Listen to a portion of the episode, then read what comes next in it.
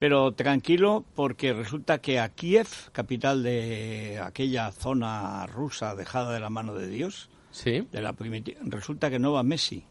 Anda. Está David Vinuesa destrozado. Pero tiene alergia al frío. Eh, a ver, David, ¿qué, qué le pasa a Lionel? Que, que, que no va a Kiev. ¿Por Buenos qué? días. Sí, no, no, por descanso. Lo explicó ayer Ah, Ronald bueno. Koeman. Sí, no, no, no es ningún tipo de lesión. En Vaya, principio, ya sabes que luego este tipo de cosas de repente no está en liga y dicen, oye, pues parece que tiene un tironcito o tal.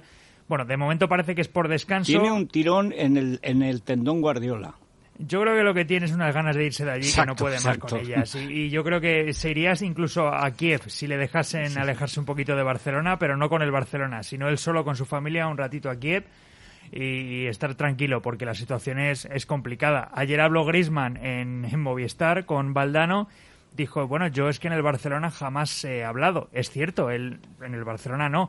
Lo que pasa es que en el Atlético recitaba en verso él, su hermano, el documental que hizo, etcétera, Pero etcétera. hombre, si hizo un documental contando cómo se iba. Por eso, o sea, que él no habla cuando no tiene estatus para hablar. Pero Claro. en Francia y en el Atlético Hombre, habla de lo lindo. Cantaba en francés. Eso es. Y en el francés que no va a estar es Benzema. No va a estar ante el Inter No, mañana. no, no sigas, no sigas, No no, sigo, ¿no? sigas, que me temo lo peor.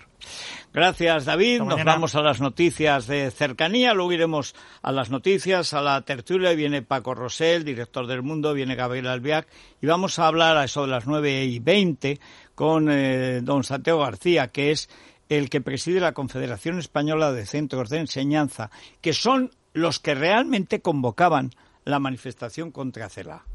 Luego se le subió a la chepa, casado, y en los medios han dicho que la ha convocado el PP. Y no es verdad. Como tantas mentiras que se cuentan.